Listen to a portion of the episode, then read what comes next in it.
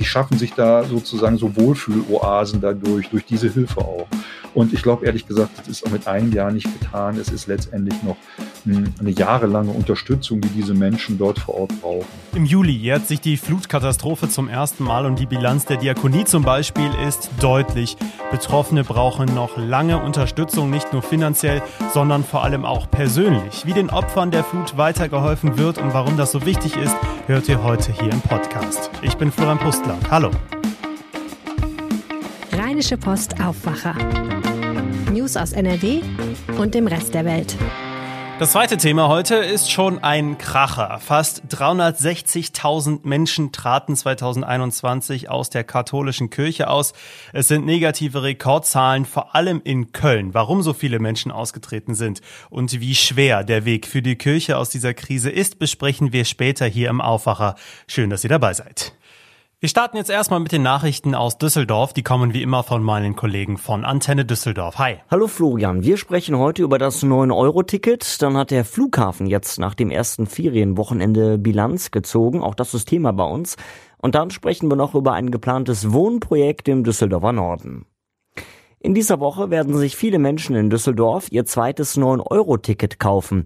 Damit können wir dann ab Freitag einen weiteren Monat lang günstig Bus und Bahn fahren. Die Rheinbahn hat seit dem Start der Aktion bisher insgesamt rund 290.000 dieser Tickets verkauft, die allermeisten für den jetzt endenden Juni. Antenne Düsseldorf-Reporter Joachim Bonn die weiteren Infos. Die meisten Menschen in unserer Stadt decken sich monatsweise mit dem 9-Euro-Ticket ein. Zu Beginn der Aktion waren für Juli und August deutlich weniger Fahrscheine verkauft worden als für den Juni. Bei der Rheinbahn geht man davon aus, dass die Nachfrage jetzt trotz der Sommerferien wieder deutlich ansteigt, alleine wegen der Kirmes im Juli, zu der die meisten mit Bus und Bahn kommen. Die Fahrzeuge der Rheinbahn sind im Moment trotz des 9-Euro-Tickets normal ausgelastet, so eine Sprecherin. Besonders voll sei es zuletzt bei schönem Wetter in den Bussen zum Usee und zum Lörrecker Freibad gewesen. Viele Urlauberinnen und Urlauber haben das erste Ferienwochenende am Düsseldorfer Flughafen als chaotisch beschrieben. Der Flughafen nennt es durchwachsen. Der Flughafen hat nochmal Zahlen zur Situation nachgelegt. Samstag und Sonntag wurden von den Airlines 68 Flüge gestrichen.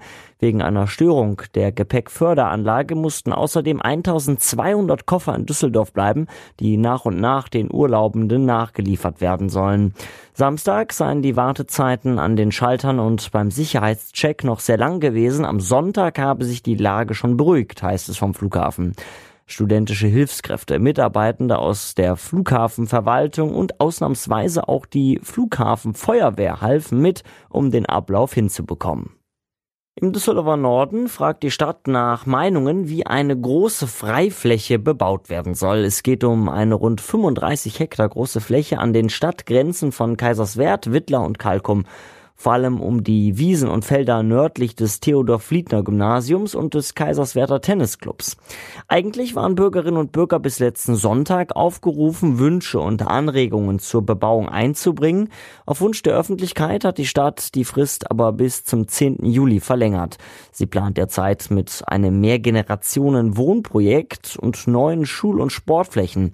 Wünsche dazu werden unter anderem über eine Website entgegengenommen. Der Link dazu findet sich auf antennedüsseldorf.de bei den Nachrichten. Und soweit der Überblick aus Düsseldorf. Mehr Nachrichten gibt es auch immer um halb bei uns im Radio und rund um die Uhr auf unserer Homepage antennedüsseldorf.de und natürlich in der Antenne Düsseldorf App. Vielen Dank und liebe Grüße nach Düsseldorf. Jetzt zu unserem ersten Thema heute hier im Aufwacher. Im Juli jährt sich zum ersten Mal die schwere Flutkatastrophe hier in NRW und in Rheinland-Pfalz. Die Schäden sind auch heute noch an vielen Orten sichtbar, aber es geht ja eben nicht nur um zerstörte Häuser und Brücken sondern viele Betroffene leiden immer noch unter Angstzuständen und brauchen viel Beistand. Den bekommen sie zum Beispiel vom Diakonischen Werk Rheinland-Westfalen-Lippe, das jetzt Bilanz gezogen hat und dabei kamen auch Flutopfer zu Wort. Unser Reporter Jörg Isringhaus war dabei. Hallo Jörg. Hallo. Wie ging es den Betroffenen, die bei diesem Pressetermin anwesend waren? Ja, also so vordergründig geht es ihnen natürlich ganz äh, gut, aber sie erzählen, dass sie nach dieser Flutkatastrophe zum Teil die schlimmsten Panikattacken und Angstzustände ihres Lebens gehabt haben, jetzt auch über Monate hinweg. Also es waren zwei Betroffene bei diesem Gespräch dabei. Eine Frau aus Altenburg an der Ahr, das ist ein Ortsteil von Altena, und äh, eine Frau aus Bad Münstereifel. Und äh, die haben auch nochmal erzählt, wie wichtig es für sie äh, gewesen ist und immer noch ist, äh, dass sie seelsorgerisch betreut werden. Also die Frau aus Altena hat gesagt, äh, die Seelsorgerin sei ihr größtes Flutgeschenk gewesen. Und äh, naja, sie hoffen natürlich, äh, dass diese Hilfe weiter anhält, weil sie sagen, sie brauchen die auch. Und es ist ja noch ein ganz langer Weg, bis äh, da die Trümmer beseitigt sind und das Leben äh, wieder einen normaleren Gang geht. Hm. Wie werden denn die Betroffenen der Flutkatastrophe zum Beispiel jetzt von der Diakonie und von der evangelischen Kirche genau unterstützt? Also das geht natürlich, da gibt es verschiedene Bereiche, in denen die unterstützt werden. Zunächst mal ging es ja um sogenannte Nothilfe, also um finanzielle Hilfe für die wichtigsten Sachen des Alltags, die man so braucht, wie Lebensmittel, äh, Medikamente und so weiter. Ähm, dafür sind insgesamt 2,8 Millionen Euro von den rund 40 Millionen Euro Spendengeldern an Soforthilfe geflossen, an über 6000 Haushalte. Und diese Sofort- oder Nothilfe, die ist natürlich jetzt nicht mehr so notwendig. Ein Jahr danach, jetzt geht es mehr um den Wiederaufbau.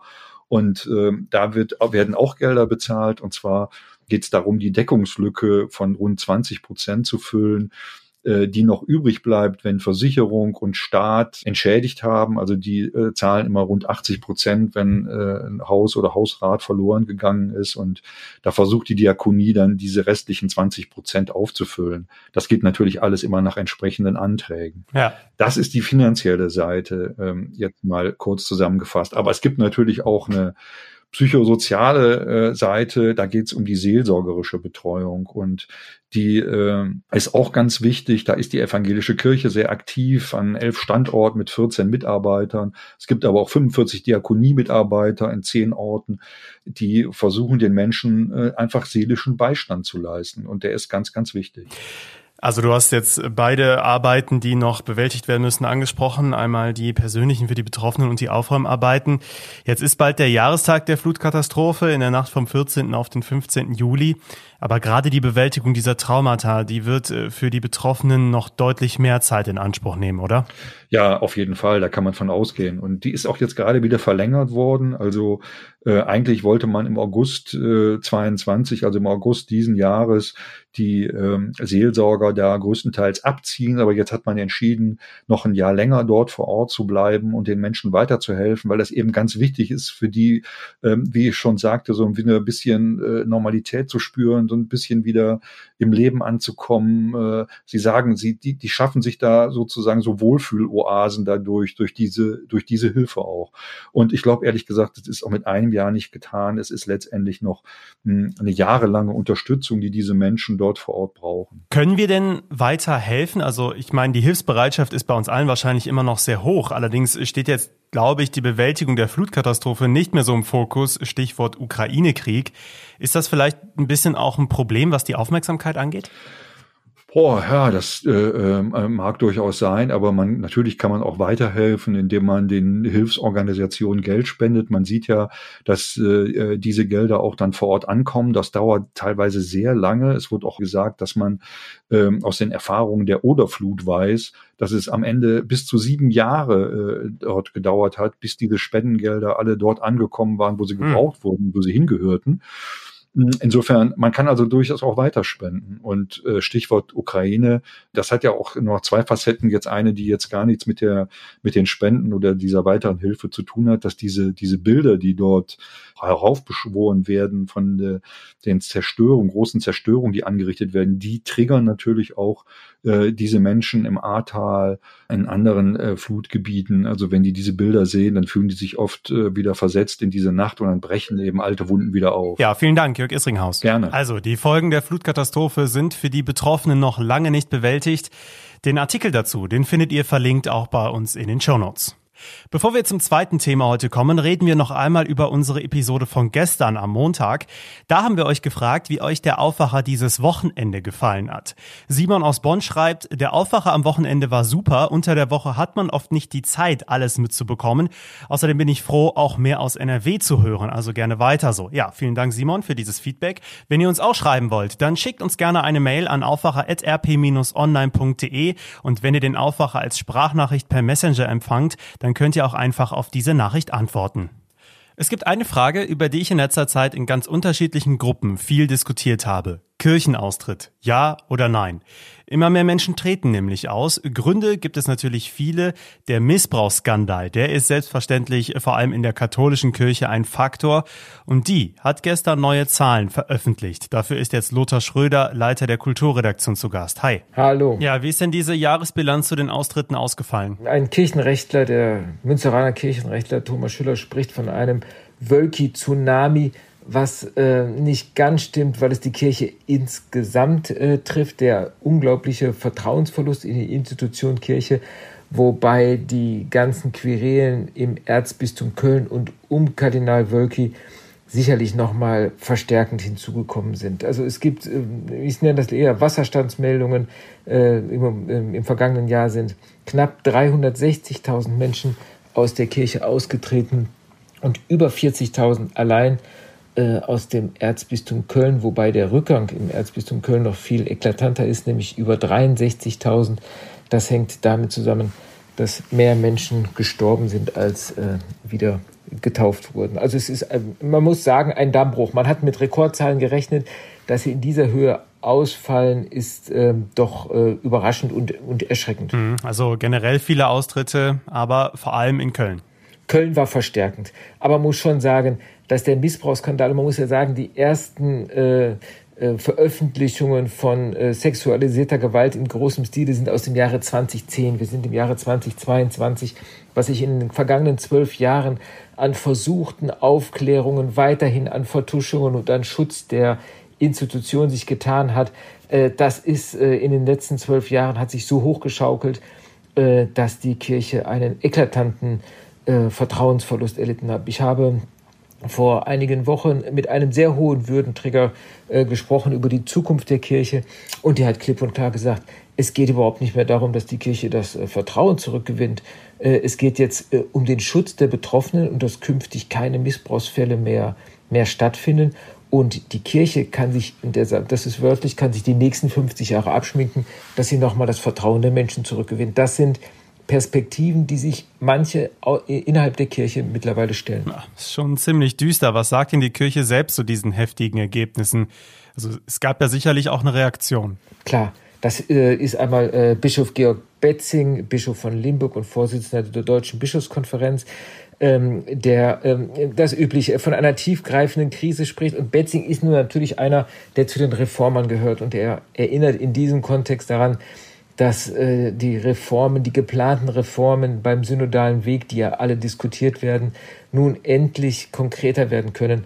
Ähm, man weiß in Deutschland, äh, wie wenig Chancen grundlegende Reformen haben wird, äh, haben werden, weil die katholische Kirche ein Teil der Weltkirche ist, auch noch ein kleiner Teil der Weltkirche und ist in Rom zuletzt sehr skeptische bis kritische Äußerungen äh, zu dem vorgetragen wurde, was im Moment in Deutschland diskutiert wird. Es geht das Bonbon von Papst Franziskus um, der Bischof Betzing unter vier Augen gesagt hat, äh, Herr Betzing, wir haben schon eine evangelische Kirche in Deutschland, wir brauchen keine zweite. Kannst du äh, kurz etwas zu den Reformen des synodalen Weges sagen, die du da angesprochen hast? Was ist das? Also für Leute wie mich, die nicht so tief drinstecken wie du?